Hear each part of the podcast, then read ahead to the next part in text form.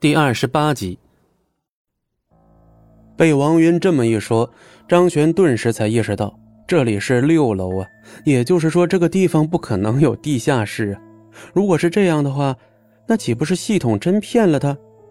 就在这个时候，外面忽然响起了一阵急促的脚步声，听着那阵阵嘈杂的脚步声啊，足以估摸出来外面至少有几十个人。这这莫叔怎么会有这么多手下啊？之前我不是跟你说了吗？莫叔有江湖人，而且当初他也曾经在黑道上混过，他的手下当然多了。我们还是先别考虑这些了，赶紧离开这个地方，然后寻找下一个目标。我们先到莫家的仓库里面看一看，或者到文件档案库里去看看。哎，慢着！王云正要抓起张璇的手离开，张璇却忽然的迅速趴了下来。王云满脸迷惑：“哎，你在搞什么？”张璇没有理睬有点懵的王云，而是赶紧用自己的耳朵贴着地面，然后一块瓷砖一块瓷砖的敲击。之前他曾经也被人困在过房间里，后来他就是靠着用这种方式不停的敲击，才找到了逃出去的密道。所以他也想用这个方式试试，不管这到底是几楼，说不定真可能会找到那个密室。王云有点无语：“ 你不会真的以为这下面有密室吧？”然而，很快，张璇听到床头的墙壁里边忽然传来了空荡荡的声音，他这才恍然大悟，原来密室不在地下，而是在墙壁里。哎，我找到密室了！张璇脸上露出笑容，赶紧抓起旁边的花盆，对着墙上那块巨大的瓷砖狠狠砸了下去。哗啦一声，瓷砖瞬间破裂，一个人形通道豁然展现了出来。这下王云直接惊呆了，这地方居然真的有密室。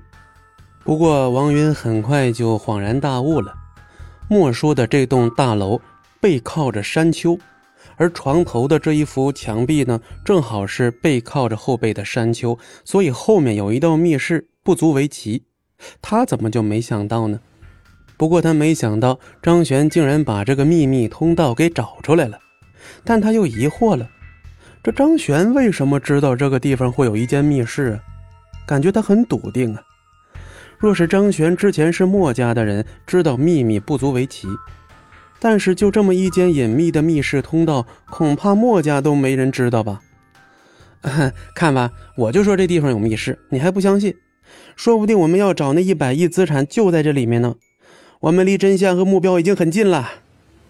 先不说这些了，先赶紧进去吧。好的。哎哎，怎么回事？我怎么感觉自己有点晕啊？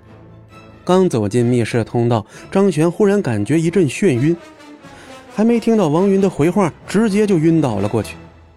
也不知过了多久，张璇哗啦一声被一盆冷水浇醒。等他睁开眼睛的时候，发现自己被五花大绑的吊了起来，他面前还站着几个凶神恶煞、身材魁梧的大汉子。张璇一脸的懵。自己怎么突然被绑架了？张璇！忽然，他听到后面传来了王云的声音，回头一看，原来王云也被绑了，而且还被关在了铁笼之中。张璇顿时就惊恐了，这情况有些不妙啊！就在这时，有人拍着巴掌朝他们走了过来。随着那个家伙的走近，他们逐渐看清了那人是谁。莫莫莫叔。张巡和王云同时惊得睁大了眼睛，竟然是莫叔！不对呀，这老家伙不是死了吗？本集播讲完毕，感谢您的收听，我们精彩继续。